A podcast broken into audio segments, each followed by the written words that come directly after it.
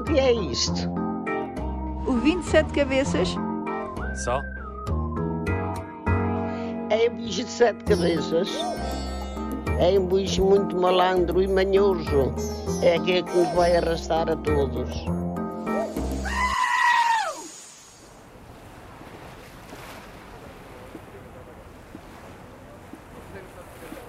Estou aqui à beira Tejo a pensar se ainda há partes da minha casa que não conheço e se rebentar paredes para fazer uma divisão nova vai ser bem encarado pelos meus vizinhos. Acho que não. Mas também não gosto de fazer pão. Uh, será que agora vamos ter aquela onda de aplausos do primeiro confinamento? Será que haverá mais lençóis nas janelas a dizer vamos todos ficar bem?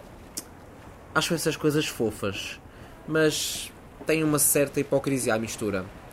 O que é que nos reserva o próximo confinamento? Bom, confesso que quando ouvi que o meu tema era sobre Cavani pensei, oh diabo. Rashford swings it and Cavani! It's a classic Manchester United comeback. Cavani has turned the game completely on its head and the away day Kings have produced a remarkable comeback here.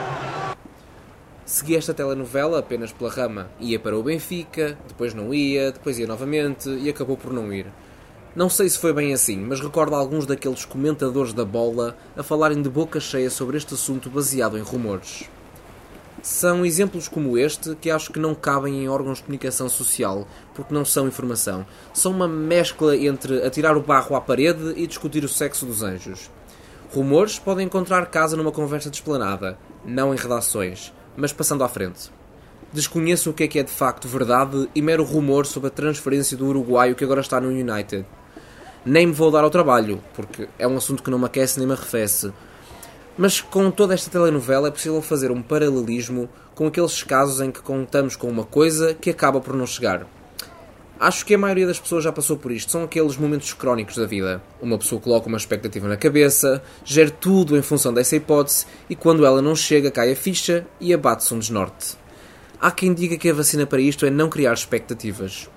Pois bem, acho absurdo pensar assim porque é derrotista. Criar expectativas é bom e talvez a melhor forma de lidar com uma possível desilusão seja, como alguém já me disse, perceber que se não foi desta vez, era porque não era para ser agora. E algo melhor, seguramente diferente, mas melhor, está no horizonte. Até lá, uma pessoa só tem de continuar empenhada, percebendo que é através de altos e baixos que a vida flui. Gosto de trazer estas ideias de lifting spirits up.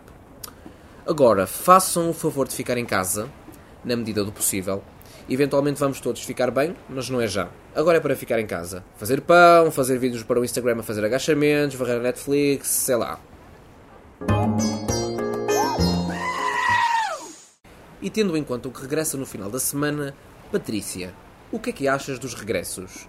Até ao próximo bicho de sete cabeças! Agora vou dar um mergulho no Tejo com duas zaragatões no nariz para não entrar água.